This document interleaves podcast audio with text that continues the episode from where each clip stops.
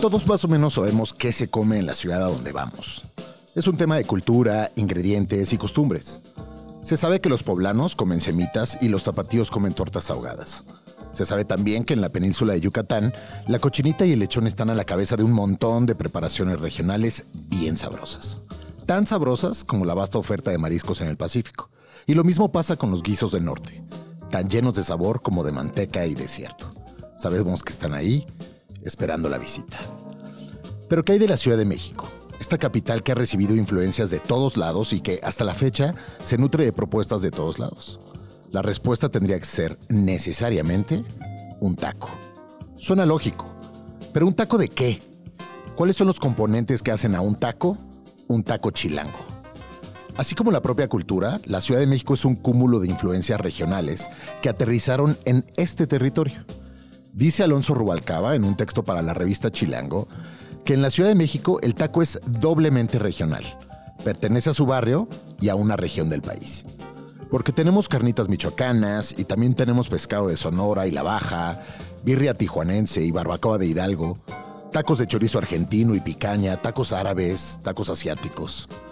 ¿Acaso el suadero alza la mano como el taco chilango por excelencia, por ser el primero que identificamos como un taco que nació aquí? Pero pienso en todos los demás y no hay uno que no hable de su contexto, de su ser chilango, de aquí y de allá, pero chilango, de esta, la ciudad de los tacos. Rubalcaba finaliza su texto con las siguientes palabras. El taco es el símbolo de la ciudad porque representa también el triunfo de la migración contra nuestra innata xenofobia, el triunfo de la equidad contra nuestra desigualdad hereditaria. El taco es una lengua franca y voluntariamente o no, la hablamos todos y la entendemos todos. Yo soy Pedro Reyes, bienvenidos a Glotones. Como yo, comes tú, comemos todos. Glotones. Un espacio en el que hablamos sobre comida y la infinita cultura comestible que existe en nuestro país, con gente que seguramente conoces. Glotones. Hablamos comida. Hola María Gaby, Hola Pedro. ¿cómo estás? Bien, ¿y tú? ¿Cómo va la vida? Bien, bien, bien. Aquí, viernesito, Viernesito de trafiquito. sabroso. De trafiquito, de hambrita, de sedecita, de la mala. Correcto. Qué Fíjate rico, ¿no? que se sabía el programa que nos tocaba hoy y comí antes unos taquitos. Comiste antes unos taquitos. Tengo que admitir que yo también comí unos taquitos. ¿Sí? Sí. ¿Ya sabes dónde comí taquitos? A ver, tú, yo creo que viernes de carnitas en Don Juan. Así es. Claro. ¿Y tú? Fíjate que yo fui a los de afuera de Walmart. ¿Cómo se llama esta calle? Siempre se me olvida. Amsterdam, Michoacán. No, el Bueno, es que Michoacán. también me ¿Dónde podrías dar una pista de qué Walmart. ¿Dónde está Maizajo? Sí, eh, bueno, eh, Vicente Suárez. No, ¿sí? Sí. Bueno, la Sí, es- Condesa. Ajá, en la Condesa, en el Walmart este que está cerca de mm, Juan de la Barrera. Ajá. ¿no? Y hay unos tacos de guisado y un puestito. Que ¿Chavocho? es que buenísimos. Bueno, no buenísimos, pero me caen muy bien los taqueros, la neta. Sí. Eso es. ¿De qué te comiste? Me comí uno de milanesa con papita. eh, bien frita la milanesa. Crujiente, Pues no, güey, no es crujiente. inmasticable. Masticable, sí está masticable. Pero me gusta que tienen unas cebollitas con habanero que le echo encima. Y una salsita verde como guacamolosa. eh, que hoy estaba un poquito aguada, pero bueno, ni modo. Eh, y uno de chicharrón prensado, que tiene muy bueno con arrocito Siempre rojo. bueno, siempre bueno. La Un sí. acorazado de chicharrón La prensado. neta, sí. Muy bien. Nos escuchan a través de Radio Chilango 105.3 FM, también nos escuchan a- en todas las plataformas de podcasts. Hoy precisamente, eh, como adivinarán o como sospecharán, estamos hablando de taquitos, los taquitos que casualmente los dos comimos hoy, porque el día de mañana, sábado, se va a llevar a cabo el Festival Tacos Tacos, el Taco Chilango de la CDMX en el Monumento a la Revolución, donde se van a reunir 100 taquerías en un evento culinario único de la Ciudad de México, ¿no? Eh, el día de mañana, pues espera una, un montón de, de- gente en el monumento para probar estas, estas taquerías. Y además, pues van a haber varias eh, sorpresas. Creo que se va a romper un récord Guinness por ahí. Eh, van a haber diversas dinámicas, un concurso de salsas picantes, un concurso de a ver quién come más tacos. Todo ese tipo de activaciones que se dan en los festivales eh, al aire libre. Y el de mañana, Tacos Tacos, el taco chilango de la CMX, pues no va a ser la excepción. Así que, bueno, es entrada libre. Eh, mañana sábado 24 de febrero, de 12 del día a las 11 de la noche. ¿Te voy a ver ahí o qué? Este, ¿la verdad o la mentira? Eh, la verdad, por favor. claro, ahí vamos a estar. muy bien, muy bien. Oye, yo me lo perdí el año pasado, pero tú sí estuviste ahí, ¿no? Yo estuve ahí, yo estuve ahí. La verdad es que fue, fue un eventote.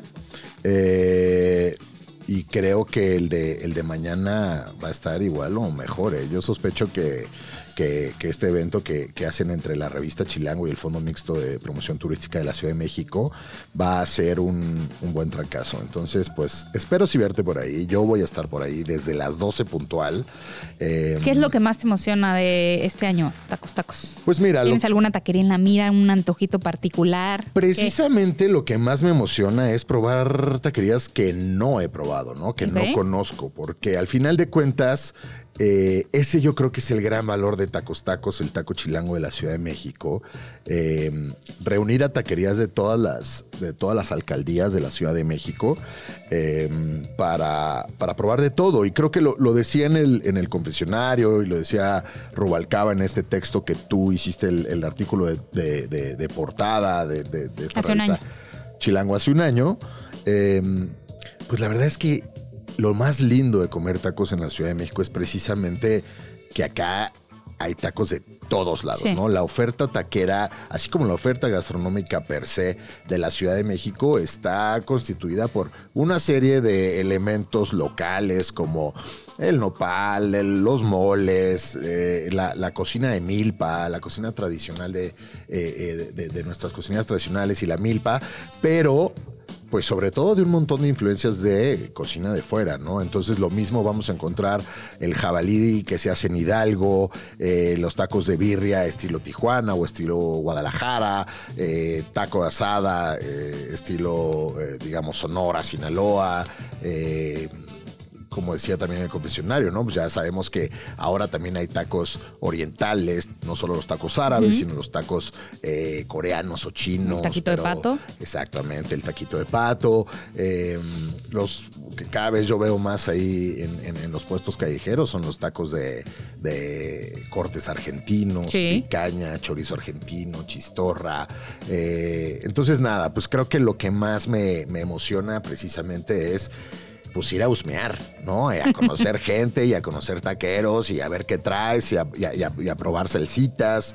Eh, y, además todo el mundo puede ir, ¿no? Es entrada gratuita. Entrada libre desde las 12. Eh, el año pasado yo no podía creer la fila que había para entrar al evento. ¿Desde temprano? Desde temprano y hasta tarde. Eso fue lo que más me llamó la atención. O sea, eran las 9 de la noche y la gente seguía formada. Órale. Eh, porque en realidad, pues es eso, ¿no? No todos los días tienes, si bien en cada barrio de la ciudad tienes una, dos, tres, cuatro, cinco, seis, doce taquerías por calle, eh, acá tener a 100 de las más icónicas de cada una de las alcaldías en, un mismo lugar, eh, pues se pone, se pone buenísimo, ¿no? Entonces, bueno, para que sepan algunas de las taquerías de, Tacos Tacos, estará Don Carnelio, el Asadero de Hidalgo, el Burrito Loco, el Fogoncito, Flautas México, eh, Gracias Madre, que es una taquería vegana, ¿no? De las que tal también cada vez vemos más. Hay lugar para todos. Y también bienvenidas eh, la cochinita con mare, la loca hambre, que están ahí en, ah, en, mi barrio, en barrio. En San Miguel Chapultepec.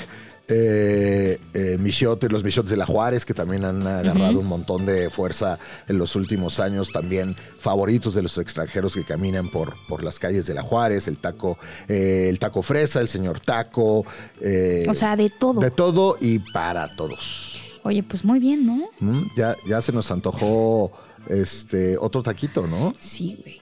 Fíjate que yo el, año pasado que me, que me pidieron ese, ese texto de El taco más chilango para la revista Chilango, este, justamente era, era parte de lo que decía, ¿no? Que es muy difícil seleccionar un solo tipo de taco como el taco más chilango ¿no? Porque muchos, para muchos es el de suadero, para otros es el de pastor, para muchos otros es el de guisado. Ajá. Eh, pero yo diría que el taco más chilango es el que más se te antoja en ese momento Ajá.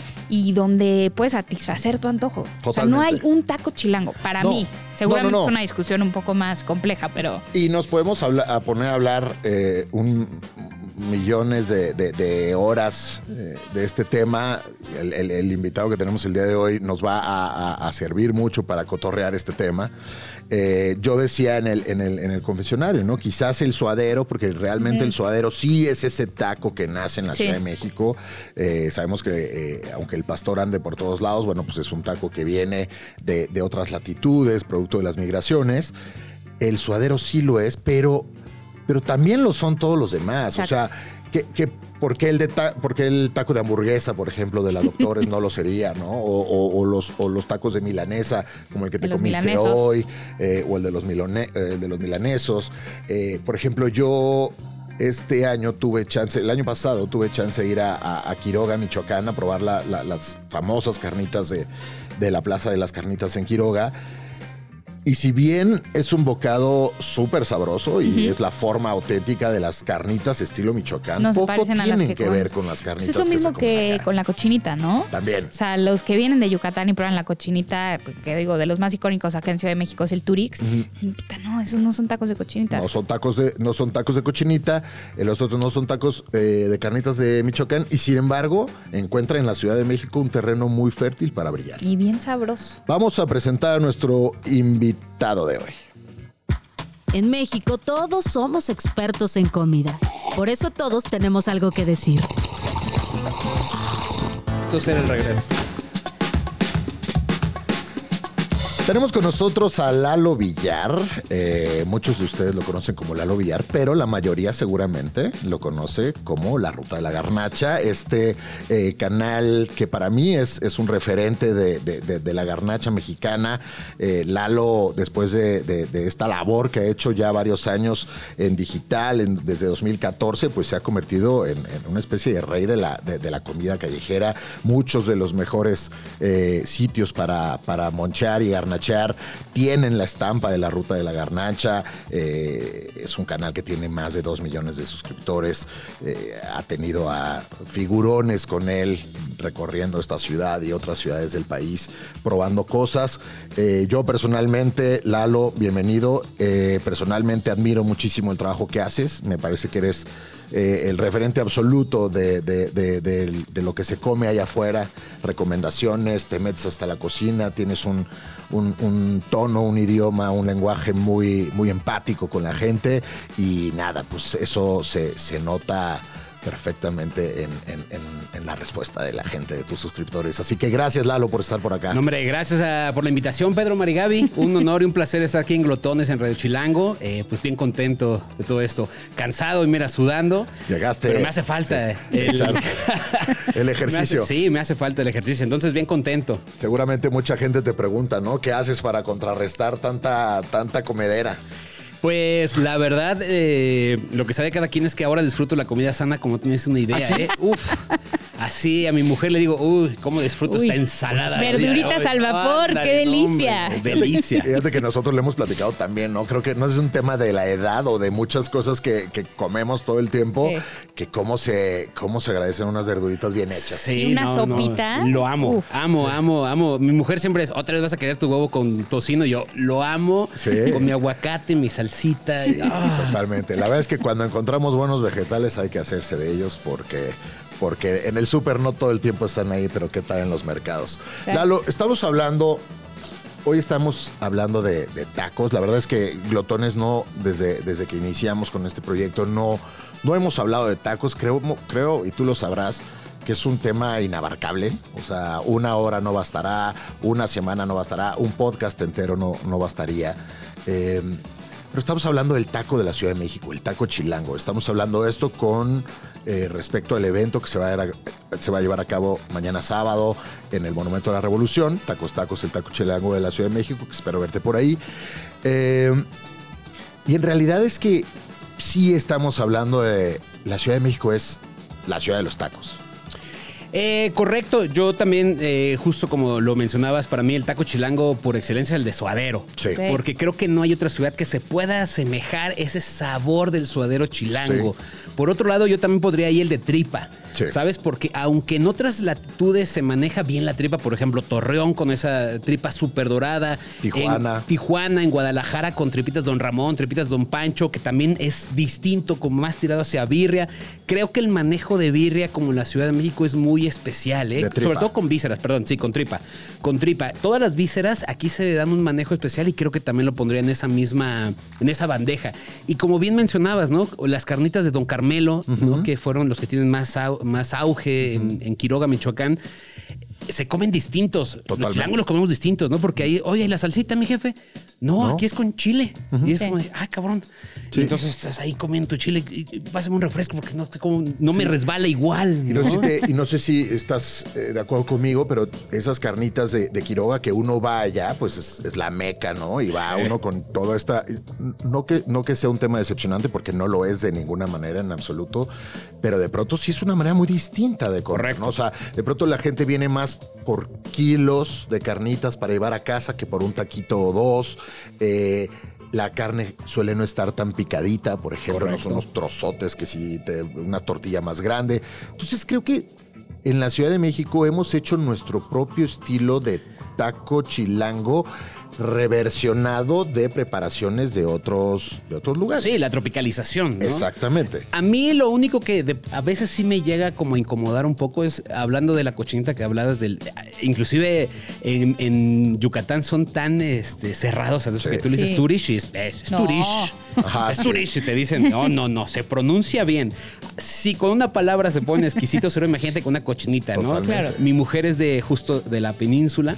Entonces ella todo el tiempo es, eso no es cochinita, eso no es cochinita, esto es carne enchilada y así. Sí, yo, sí, "Ay, sí, cálmate, no eres ni de Yucatán, mi amor. espérate". no, pero ella sí trae su bandera cañón de eso no es cochinita. Totalmente. Y la verdad la entiendo, porque para mí la primera vez que probé eh, la cochinita del gallo en Valladolid, ahí mi mundo cambió completamente, ¿no? Y ahora cuando me dicen, oye, esto es auténtica cochinita, digo, "Ah, híjole, me, me encantaría decirte que sí, pero no se parece en nada a la, la Creo que- auténtica cochinita. Creo que también ¿no? tiene que ver con, con podernos reconciliar con la idea de, de la autenticidad y la tropicalización, como tú Correcto. dices. Por ejemplo, yo también, cuando la primera vez que probé eh, cochinita en Yucatán, cuando me di cuenta que no solo era carne de, de lomo, de pierna, sino víscera y le pescaban a la lengüita y por acá rellena y demás para hacerte un solo taco de cochinita, sí me, me- me cambió la perspectiva, me voló la cabeza, me encantó. Pero me sigue encantando la cochinita de olla express que hace mi mamá. Sí, ¿sabes? claro. Súper caldosa. Pibil no lo es porque no se hace en un pib. Pero al final de cuentas es un taco que vive en esta ciudad eh, repensando un poco el guisado o la preparación de otro lado y que también es bueno. Sí, ¿no? O sea, no debemos correcto. de pelearnos con el hecho de eh, eh, no es auténtico. Ah, no, bueno, entonces déjame lo dejo, pásame la cuenta y me voy. No, creo que hay que, hay Sí, que pero saber. que no engañen al comensal con la palabra auténtica. Eso. Le deberían de poner como el, el queso este del super. Queso estilo, tipo manchego. Claro, Como las carnitas también. estilo Cocinita, Michoacán. Cochinita estilo tipo Yucatán. A mí, a mí, lo que me. A veces siento que a mí lo que me incomoda justo es eso de que me engañen y el hecho también de que nunca se hayan dado el tiempo de ir a probar una cochinita, ¿sabes? Sí, claro. Es como ellos Claro. entendieron esa cochinita y yo le digo cochinita. Y que ahora las posibilidades, la verdad. Para un negocio, ¿no? Un dueño de un negocio que tiene tantos años, Ah, el claro boleto que se vale podría dos mil lanzar a pesos. Yucatán sin o sea, problema. pueden ir a probar una auténtica cochinita, regresar y decir, ay, güey, mi mundo me cambia, Sí. ¿no? Porque con las cornitas, y ahí sí tengo un problemón. ¿Con las carnitas? Con las carnitas cuando, por ejemplo, le añaden Fanta o le añaden el refresco Coca. de cola. O sea, a mí me molesta eso, ¿no? Y de pronto lo entiendo como, como pues, dueño porque dicen, es que la, la- a veces la, la naranja sale menos agria, más Sí. agria, menos dulce, más dulce. Y a veces los mismos clientes dicen, es que no le salieron igual, ya cambiaron. Y no entienden que el proceso de la temporada Claro. de la naranja es distinto. Entonces ellos dicen, mira, ahorra de todo eso, échale refresco y tan tan, te va a salir siempre igual. Pero la realidad es que estamos consumiendo algo que ya ni es tradicional, le están metiendo químico, con la sal también, ¿no? Que el, el problema de la sal nitro también, que a veces no se nos dice y no se nos cuenta, pero es un problema que nos, nos afecta inclusive en la salud. Le están quitando lo saludable las carnitas. Es correcto. Correcto. ¿Qué pasó? Y eso me hice, digo, "Uy". Y es muy curioso, ¿no? Porque hablando, por ejemplo, de la sal nitro, anteponen el, el look de un alimento Sí. para hacerlo parecer sabroso sin decirle a nadie que pues es más dañino. Correcto. ¿no? Por ejemplo, el chicharrón prensado. Chicharrón prensado lo puedes comprar en los mercados, eh, cafecito, de una parte mu- muy premium de- de- del cerdo y de ahí para abajo distintos precios. Pero de pronto está este eh, chicharrón prensado que si no es rojo, rojo, rojo, porque le meten sal nitro, la gente no lo compra. Bueno, pero es que son problemáticas del mundo alimenticio. O sea, lo mismo las verduras transgénicas. Es como. Y, y es que, ¿sabes? María Gaby, a mí esos temas de pronto hasta me gustan más porque no solamente se va con eso, hasta se va. Y a lo mejor voy a entrar a un tema medio exquisito aquí con el clasismo, porque la hoja de tamal se blanquea. El maíz precocido Bueno, las tortillas son otro problema. No, no, no. se no. blanquean. Se Sí. blanquean para que la gente diga, ah, este está blanquito. blanquita. Este Sí. sí me Qué, gusta. qué bizarro. Cuando la hoja de tamal viene manchada de nacimiento, o sea, claro. así es, pero ahí está manchada esa, no, quítela para allá porque Sí. se ve más morena. O más el pollo que se pli o el pollo que pintan. El pollo que pintan. El favor. Correcto. No. Y además se pinta diferente, depende de la región. Porque en México tenemos el amarillo, en, tenemos en León el, el naranjita, tenemos en Monterrey otro que es más rojizo. o sea, se, blanque- se pinta dependiendo de la región. El, el- el rojo en Monterrey es un tema, ¿no? El, Sí. el trompo al pastor, la salchicha, todo rojo, rojo, rojo. Todo. Y yo alguna vez pregunté, bueno, esto debe tener buena cantidad de achiote o algo, ¿no? Nada. Es un colorante. Sí, sí, sí. Bueno, vamos a regresar al tema de los taquitos antes de enojarnos, con, porque ya nos vamos a empezar a molestar con estos temas eh, de pantones y, y- y racismo. Eh, Lalo, tú mencionas en tu canal a, a tu jefe, sí. tu papá. A mí me parece que debe ser esa primera persona con la que descubriste eh, el mundo allá afuera, el mundo eh, culinario callejero, vamos a decirlo así. Quizás en tu casa eh, eh, tu madre eh, puso, puso de lo suyo y con tu papá saliste a explorar las calles. En realidad fueron, mi papá es eh, mi superhéroe, pero mi mamá es la santa, ¿sabes? O sea, mi mamá es la número uno en todo el mundo. Mi mamá me, me empezó a decir, prueba este, este, un día mi mamá, ¿sabes qué me hizo? Hablando del suadero. Coman, oye, ese suadero. Y yo, ah, oye, mamá, ¿por qué está hecho bolita este suadero? No, es que si viene, yo lo partí. Ah, lo probamos y nos dio soya, ¿no? No. Nunca más le volví a creer a mi mamá sobre ese suadero y lo tengo bien presente. Le digo, no, mamá, ya, ya no, ya. Ya. ¿Por Ya, qué hizo ya, eso? Porque dice es que comemos mucha carne, entonces hay que comer otra cosa. Es que somos seis hermanos, entonces Pionera mi de- mamá No, pues no. comíamos un montón de carne. Mi mamá fue la primera que me adentró, sobre todo a perderle miedo al hecho de algo que no probara, no le tuviera miedo. Claro. Pruébalo y después me dices si te gusta. Si o no te te gusta, no te lo comes. Es Es también correcto. desde chica. Y mi Pruébalo. papá era el que nos llevaba, digamos como el, el jefe de la casa es, vamos a ir a San Miguel de Allende. ¡Eh! Y mi mamá se encargaba de decirnos dónde comer. Entonces mamá él iba y le preguntaba a las señoras, oiga, por aquí qué, qué hay de comer, qué bueno. Ah, váyanse a esa fundita. Ah, entonces íbamos todos y ya comíamos ahí. Entonces, para mí los dos son referentes, ¿no? Mi papá me acompaña mucho porque mi papá tiene también esa personalidad que siempre le ha gustado de- llamar la atención, de que le gusta comer, le gusta probar, de que él no se queda con el antojo. Él dice, traigo 100 pesos, vamos a comer un kilo de barbacoa para todos, sí, todo sí. lo compartimos entre familia. Entonces, es como la división.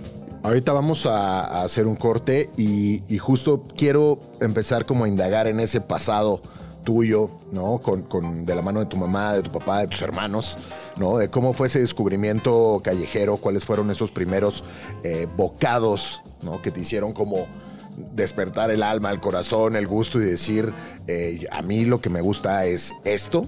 Eh, y, que me, y que empecemos a hablar un poquito de esos tipos de taco que hay en los diferentes barrios de esta gran ciudad, eh, porque creo que nadie la ha recorrido con esa, con ese Con esa hambre. Con esa Exacto, hambre. con esa exacto, hambre. Con esa Con hambre como, como tú. Entonces vamos a hacer un, es un, un corte, regresamos aquí a Glotón, estamos hablando con Lalo Villar de la Ruta de la Garnacha y regresamos.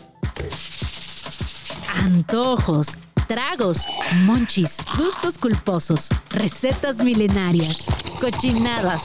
Aquí hablamos comida. Continuamos. Estamos de regreso en Glotones con Lalo, mejor conocido como la Ruta de la Garnacha. Yeah. Antojándonos todos para el evento del día de mañana, Tacos Tacos, el taco más chilango de la Ciudad de México. Eh, pues por ahí los vemos. Acuérdense que van a estar eh, en el evento. de 12 del día a 11 de la noche en el Monumento a la Revolución y van a poder probar más de 100 taquerías en el mismo lugar. Así es. Lalo, nos quedamos, nos quedamos cotorreando sobre, sobre, sobre este pasado familiar tuyo, ¿no? Cómo, cómo te, inicias en este mundo de la comedera. Tu mamá, como muchas de las, de las señoras, de mujeres de este país que construyeron la, la- gastronomía de este país, eh, pues fue la que te despertó esto. Y, con tu papá salías, ¿no? A, a- probar eh, los changarros, ¿no? Los antojitos. Eh, dijiste algo, algo clave antes de- del corte que es ando con antojo de, ¿no? Y creo que vamos descubriendo la, la ciudad a partir de precisamente esos antojos. Quiero, quiero probar esto, ando por acá, sé que por acá se come esto, voy a andar por aquel rumbo a tal hora, pues voy a comer eh, el taquito que no suelo comer todos los días, pero como voy a estar, o de plano traigo antojo, no me importa si tengo que cruzar la ciudad. ¿no? ¿Cuáles fueron esos primeros antojos eh, que, que compartiste con, con tu familia eh, que recuerdas? Eh, quizás fue en tu barrio, quizás este, fue explorando la ciudad. Eh, cuéntame un poquito de esos primeros hallazgos. Pues mira, de- dentro de mis primeros hallazgos, lo que más recuerdo siempre, nosotros somos de, somos de Ciudad Neza, somos de barrio. Entonces mi mamá vino de Jalisco desde muy chiquita, 17 años, mi papá vino de Michoacán, a los 13 años se quedó ya en la. Ciudad de México. Entonces se casaron, se conocieron en Ciudad Neza y ahí tuvieron toda su familia. Entonces nosotros los primeros eh, viajes que hacíamos era a Santa Rita, Jalisco, el pueblo de mi mamá. Todos los años vamos para allá, amamos el pueblo, vamos el rancho. De los primeros recuerdos que tengo como tal, sí son de mi abuela y de mi abuela eh, materna y mi abuela y de mi abuelo paterno. También de Jalisco y Michoacán. de Jalisco, Michoacán. Ok. Mi, el abuelo paterno, todos que justo viene ya su aniversario, siempre íbamos a su, a su pueblo, que es Zaragoza, Michoacán, y ese día hacía barbacoa. Entonces, no solamente hacía barbacoa, a mí se me quitaron un poco, creo que inclusive los ascos, el hecho de que yo veía como mi abuelita mataba al guajolote, porque a mi papá le encantaba la moronga. Y entonces ahí, pues niños, veíamos cómo hacía todo, pues el pues, prácticamente el ritual. Mientras tanto, mi abuelo estaba sacando la barbacoa del hoyo De borrego, de, de chivo. borrego. Y entonces nos daba desde el hoyo así de pruébale, mijo, y así. Era delicioso. No sabes cómo amé esas experiencias.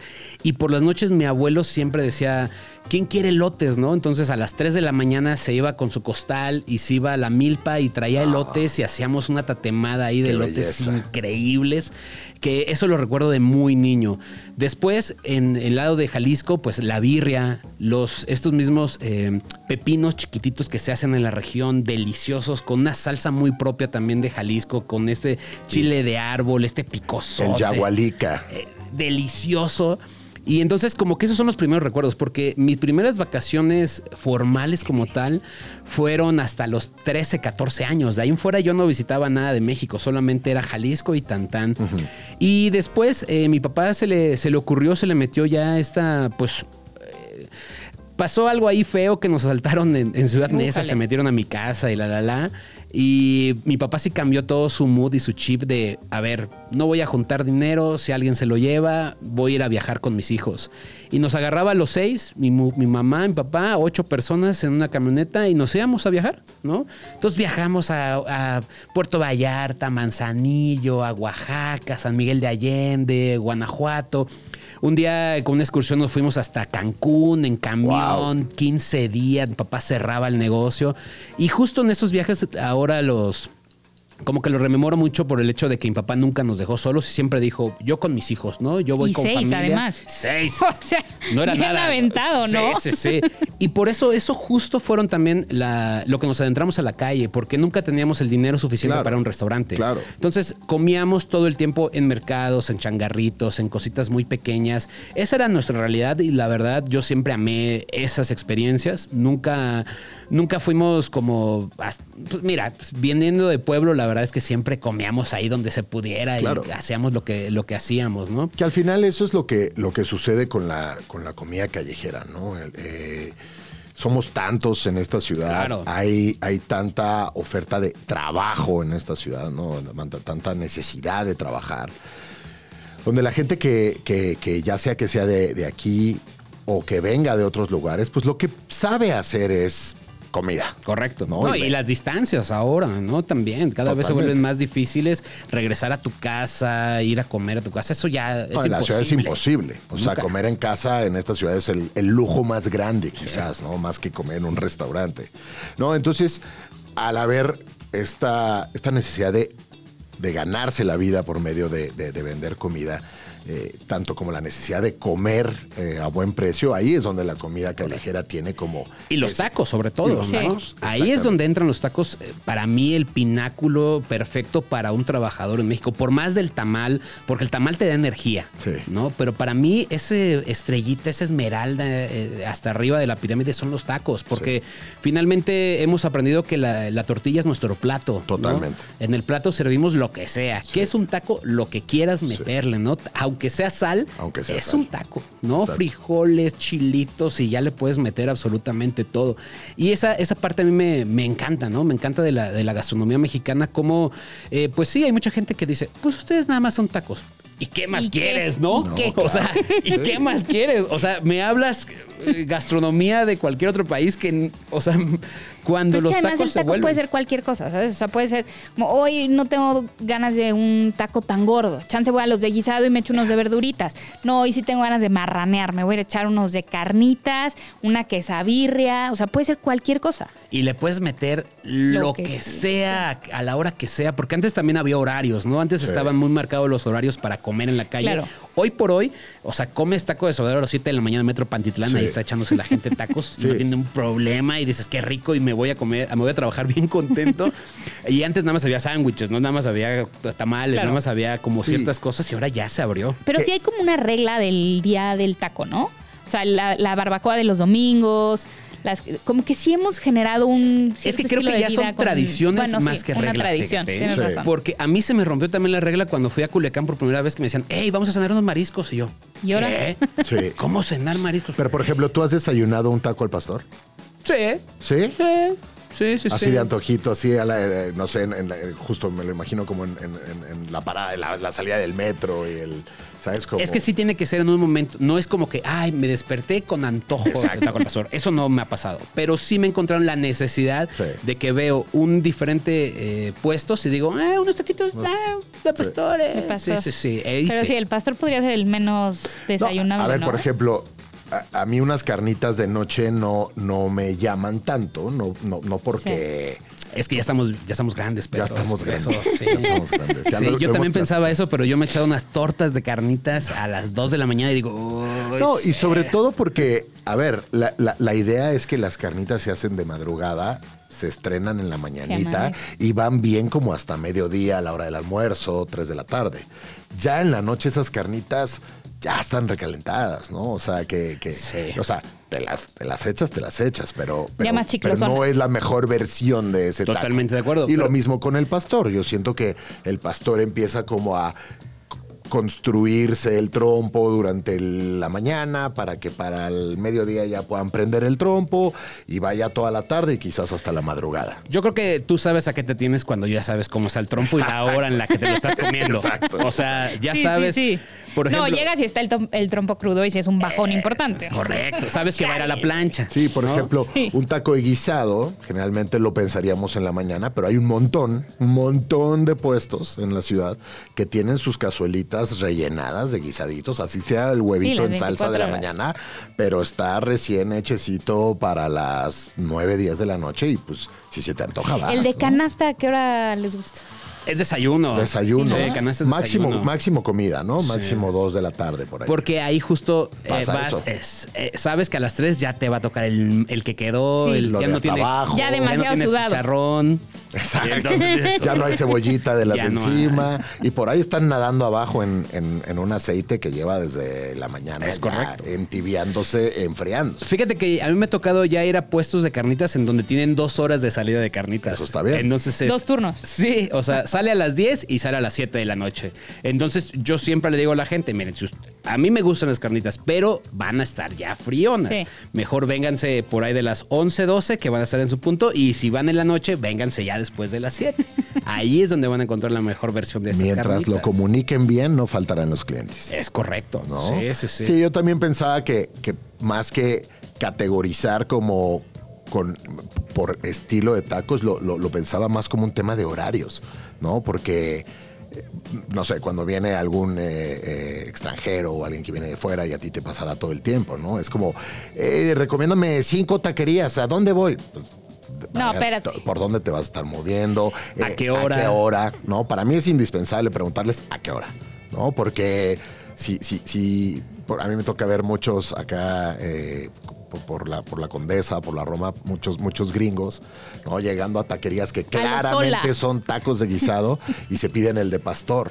Y es como, me, me encantaría decirles como, aquí no, aquí cómete este otro que está bien bueno, pero también quién es uno para meterse con los antojos de los, de los demás, ¿no? ¿Sabes qué no me está gustando ya de esta gentrificación? Ok. Que las salsas ya no están picando en estas colonias. Eso está- ¿eh? eso es- eso es- Eso Es algo que se viene comentando doliendo, en ¿eh? varios lugares. Me Pero yo creo que no es solamente culpa de la gentrificación. También creo que hay un tema que lo platicamos, platicaremos ya más adelante en un capítulo dedicado a las salsas. Que los chiles ya no pican como antes. Es que depende también la temporada. O sea, y también qué tipo de chile estás usando. Porque el chile habanero, entre más calor haga, es más picante. De hecho, todos los chiles, ¿no? Sí, Pero claro. si El es temporada problema de es que lluvia. sí vengan de, de, de, De allá. de donde Ajá, tienen que venir, tienen que venir. y que no vengan de China. De China. Es correcto. Ese es el problema también, que creo que es a lo que se refiere. Pero creo que las dos cosas son, son factores. Fíjate que Dolorosos. como vendedor eh, y comerciante de chiles, te puedo decir que el chile de árbol chino no pica nada, pero sirve muy bien para poner color.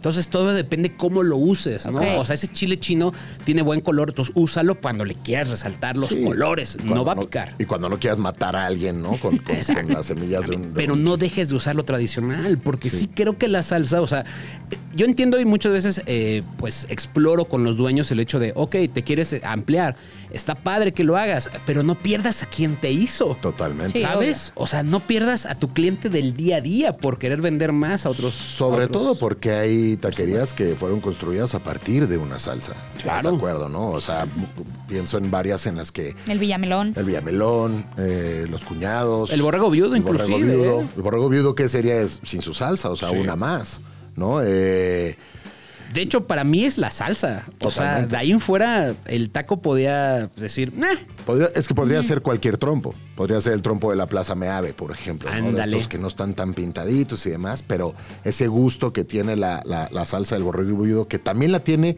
curiosamente, sobre la misma avenida, la, la, la taquería Revolución. ándale. Taquitos correcto. al pastor, como esta salsa un poquito más oscura, con cierto dulzor, pero Sí, un, chipotle. ahí muy profundo, ¿no? Con chipotlito, que creo que creo que así se hacen los tacos en un pueblo de, a ver si tú seguramente has ido en un pueblo de Puebla, Tezuitlán. Es, eh, fíjate que no, yo las, las, la receta, sobre todo el borrego viudo, viene de, eh, de Arandas, Jalisco. De Arandas. De allá son. De hecho, conozco a los. O sea, cono- todo, aquí todos los güeros, todos los de Arandas son familiares, son Velázquez, de Santiaguito de Velázquez se llama el pueblo, municipio de Arandas, Jalisco. Esa región, Arandas, Santiaguito, Jesús María, Totonilco, es prácticamente de donde vienen todos los taqueros de la Ciudad de México. Si ustedes están escuchando, pregúntele y van a ver que por eso no están en enero. En enero es cuando no están los dueños porque son las fiestas patronales de Santiaguito y de. Arandas. Entonces se van todos para allá y allá tienen mucho esta salsa. Sobre todo el trompo donde está muy eh, caramelizado con cebolla. Cebolla. Es carne, cebolla, carne, cebolla, carne, cebolla. Ese es receta, receta de Jalisco. Después de ahí viene la receta de la parte oaxaqueña, ¿no? Con los flamita ayuc, Claro. los, todos estos ayuc, ¿no? Flamita, La flamita lupita ayuc. la lupita, todos los ayuc son mijes. Entonces, toda la región mijes siempre tiene una salsa verde que es como guacal, guacame- guacamole, pero no es guacamole, y la salsa rojita, pero despintadita. Sí. Que es como eh, Como naranjita, ¿no? Ándale. Sí. Y la parte de Puebla. ¿no? Que ahí el gran exponente de esta, de esta tipo de receta, pues es en paz descanse el señor de la calle de Boturini, Don Ray, ¿no? La leyenda Don Ray y los famosos tacos, que pues lamentablemente terminó muy mal, pero hizo una leyenda esa, esa calle de, de Boturini. que ahora hay como 12, 15 Sí, taquerías. porque Sí, es además una están como Una la, normal y, y- y los originales de Don Ray. Exacto. La normal y los originales pastorcitos. Es como que, que siempre se dividen, se pelean. Hay un montón de historias que te... Que te Es que el señor, la verdad es que su historia, a mí, si alguien está viendo esto y quiere hacer un documental de Don Ray, la verdad está puestísimo. A ver, cuéntanos un poquito del chisme. Don Ray eh, fue muy famoso en esa calle. Él hizo la calle, ¿no? Con- Justo con el pastorcito, un señor que empezó, de, venía de Puebla y tuvo mucha relación con eh, luchadores, con músicos, ¿no? Entonces había momentos donde pues eran ocho trompos afuera de madre. su taquería, era impresionante. Y pues obviamente cuando llega la fama, llega el dinero, llegan las amistades. Los problemas. Llegan los problemas donde la gente contaba que el señor tenía un gran marquís al ladito de la taquería, se dormía y con los fajos de billetes ahí en el tablero. Sí, sí, sí. El señor en su aniversario cerraba la calle, ponía un, un ring de lucha libre y a los niños traía luchadores profesionales y daba luchas gratis. Wow, al- una leyenda del barrio. no, no, no, era un impresionante. Había gente, justo por eso nacen muchos pastorcitos, ¿no? Sí.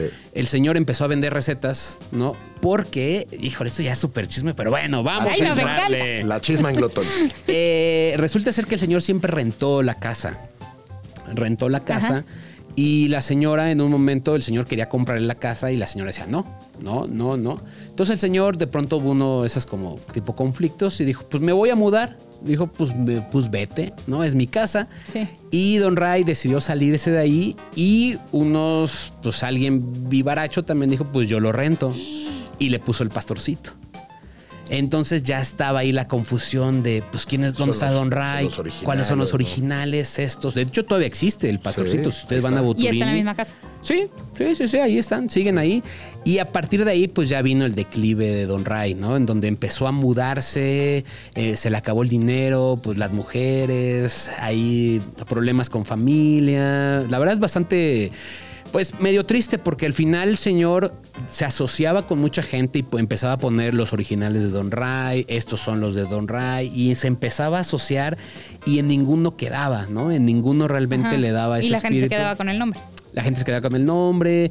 Al final, el señor, lo última vez que supe de Don Ray fue que estaba en la Moctezuma, en un camellón, en un puesto de lámina. No. Y pues ya perdido y, y, pues hace algunos, ah, tiene creo que año y medio que lamentablemente falleció Don Ray. Eh, la verdad triste y bien interesante esa historia porque sí era una leyenda, de verdad entre, entre pastoreros y entre dueños de taquerías, el nombre de Don Ray era Don Ray. Sonaba. O sea, aquí estaba, ¿no? De ahí para abajo. Yo tengo la, la percepción, la idea de que el pastor, en particular el pastor, ha venido a menos en la Ciudad de México. Siento que estas historias de, no sé, divisiones, peleas, eh, peleas mucho por, por el poder, por el dinero, eh, además de, de que ciertas taquerías pues, ponen su trompito ahí como para atraer a la gente, pero no necesariamente le dan el cuidado.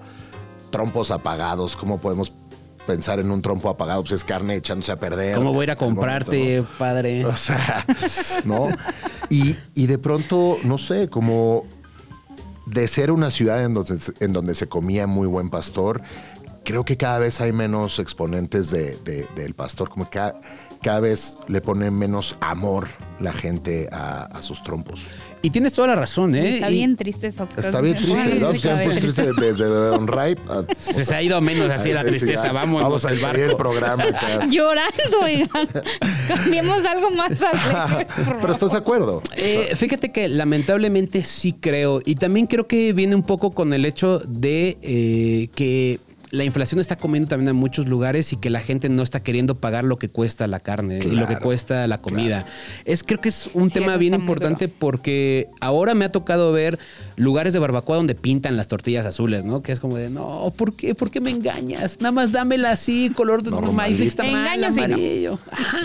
Y, y, por ejemplo, ahora mucha gente usa pierna en lugar de cabeza de lomo en el trompo, ¿no? No está dejando marinar, está dejando la carne. O sea, como que son pequeñas cositas que creo van en... en- en- también ellos se dicen, es que tengo que dar más barato porque la gente no está teniendo ese No, dinero. y la para gente se enoja comprar. por cualquier precio Sí. de cualquier taco, ¿sabes? O sea, como que todo es como un taco 15 pesos. No, está carísimo. Cuando en realidad- también el taquero tiene que pagar la renta, man. O sea, el- los ingredientes los han insumos, subido de precios, insumos, exacto. ¿eh? O sea, todo ha subido de precio. Yo, mire, yo siempre voy a. Yo nunca le tengo miedo a nada, ¿no? Y la verdad, siempre a, a lo que sea como, ¿no? Donde sea como. Pero un día, un buen amigo, la Luis Herrera, sacó unos, una taquería de, en Santa María, Santa Marta, Acatitla, de tacos de un peso, ¿no? Entonces, si fuera por likes, iría a esa taquería. Pero la verdad, cuando la gente me decía, ¿por qué no vas a esa taquería? Le digo, porque no le quiero faltar el respeto a un taco, ¿sabes? Sí. Porque un taco nunca puede costar No. un peso. O sea, ¿cuántos tacos tienes que vender para que la gente tenga un salario decente, la tortilla, la salsa, los limones, las no, todo no, puede costar un peso. Ni Entonces, que fuera yo no- pura tortilla, te sale. O sea, y por eso mismo nunca hice el video, nunca lo haré, porque le tengo tanto respeto a mi comida que Claro. creo que no puede contener ese precio. no. Sí. Porque además estás acostumbrando a la gente de, ay, 15 pesos, pues ¿de qué es el taco? no manches. Pues es que de verdad, nada más sale a la calle. ¿Cómo es posible que no, te, no, no tengas nada en comprar unas papas que parecen tacos y cada día cuestan más? Que ahora un pastelito que comíamos que tiene forma de patito, Sí. ahora vale casi 20 pesos. Sí, sí, sí. Y es un pastelito y un taco me digas que 15 Sí, pesos está sí. caro. Sí, es, es una realidad. Los, lo- los tacos que eran caros ahora son carísimos. Sí. ¿no? Y los tacos que eran baratos ahora no son tan accesibles como antes. La gente tiene que ponerse a pensar, por ejemplo, que los limones son gratis. Que La cebolla y el cilantro son gratis. La salsa. La salsa es gratis. Cebollitas y nopales en algunas. Servilletas. o si se te rompió, échame otra tortillita, ¿no? Para hacerme otro. Bien. Sí, dale, sí, tú estás acá nada más Sí. con uno y no la copia. O sea, todo eso suma y es cierto que la- el taco siempre ha sido una opción económica, una forma de comer, eh, pero la gente tiene que entender que la inflación en este, eh, digamos, en la actualidad está, está dura. Y por eso mismo mañana en el Monumento a la Revolución van a tener 100 taquerías para que vean, mira, este sí, este, Este no, no, este, este quiero, este este, sí, Tal cual. este me alcanza, ¿no? Tal cual. Y también creo que regresar a la conversación, volver a recomendar. Eh, creo que todos tenemos nuestros favoritos. eh, mientras nos hacemos grandes, tal vez nos hacemos más mañosos y nos clavamos con los que nos gustan y se acabó. Pero creo que probar, hablar, recomendar siempre va a ser bueno para la escena taquera de este país. Va a generar más trabajo, va a generar más negocio, nos va a hacer más felices. Y hablando de eso, ahora ya existe taco al pastor negro. Exacto. ¿no? Vi uno de pastor de guachinango, de atún, de Wow. pastor también ahí en, las redes sociales. O Sí. sea, sí se ha ido como...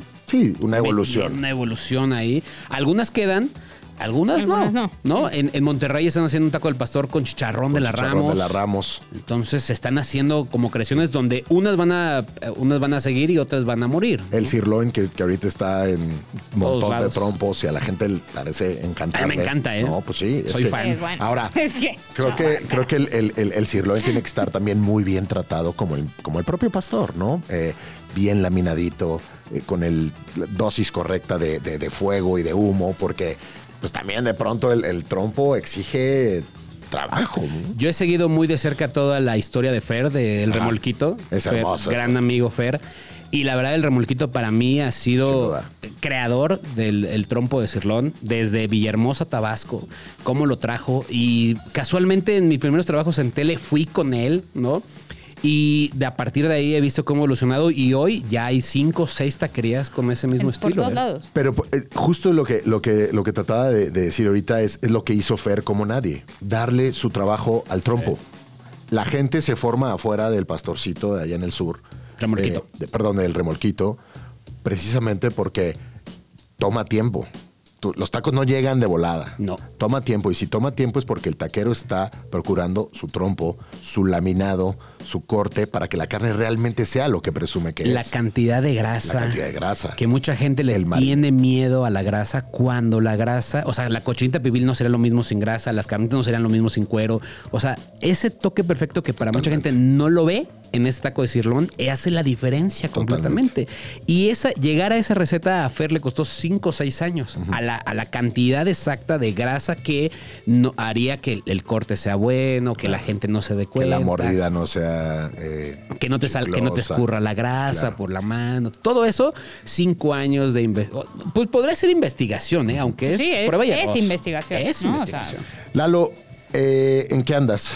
¿Qué proyectos traes? Además, claro, de la ruta. eh, ¿qué, qué- qué- qué traes entre manos? Pues mira, eh, acabamos de estrenar una serie en VIX. Wow. Eh, fuimos a 10 eventos deportivos en todo México y Estados Unidos. La verdad quedó increíble. Metimos historia de vida, comida, deporte. Vimos cómo perdió la selección mexicana. No, no, no. Una cosa, la verdad es que me lo pasé bomba. ¿Cuándo se estrena? Ya se estrenó en Ya. 15 de diciembre. eh, Afortunadamente nos fue re bien, superamos todas las metas, eh, pero muy contento de ahí, a ver si hay segunda Sí, no, temporada. tiene que haber.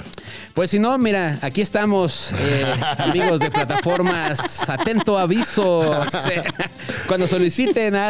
Eh, a mí me gusta mucho, la verdad me gusta mucho comer, lo disfruto muchísimo. Me gusta también ser sincero con la gente, ya llevo Claro. 10 años haciendo la ruta de la garnacha y creo que hoy por hoy, la verdad es que antes costaba mucho trabajo que un lugar pequeño te dejara grabar. Me pasaba horas diciéndole a la señora, Porfa. es que para Por qué favor. Por favor, ¿no?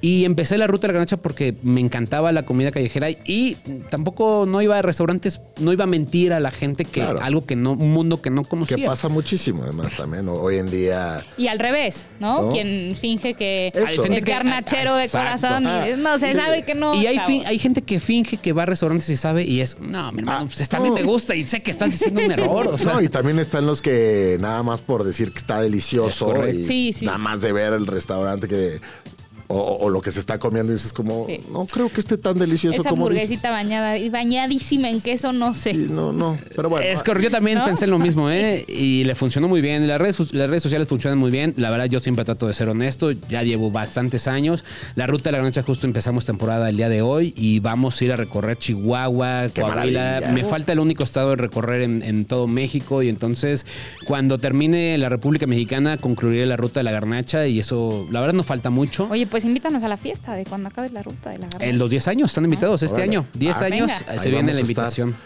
Ahí, ahí vamos a estar. Seguro. Lalo, mil gracias por venir. Ojalá no sea la última vez que te tengamos por acá. Es una delicia platicar contigo. Eh, reitero, te admiramos mucho y, y de nuevo muchísimas Pues gracias. aquí estaré las veces que sea. Y nos vemos mañana en No. Tacos Tacos. Ahí nos vemos. Eh, esto fue todo por el día de hoy. Nos escucharon a través del 105.3 FM Radio Chilango. Escúchenos también en podcast y síganos en arroba glotones por Instagram. Gracias, Mari Gaby. Gracias, Pedro. Gracias, Escuchamos Lalo. la próxima semana. Chao. La comilona ha llegado a su fin. Gracias por haber estado con nosotros. Hasta la próxima, glotones.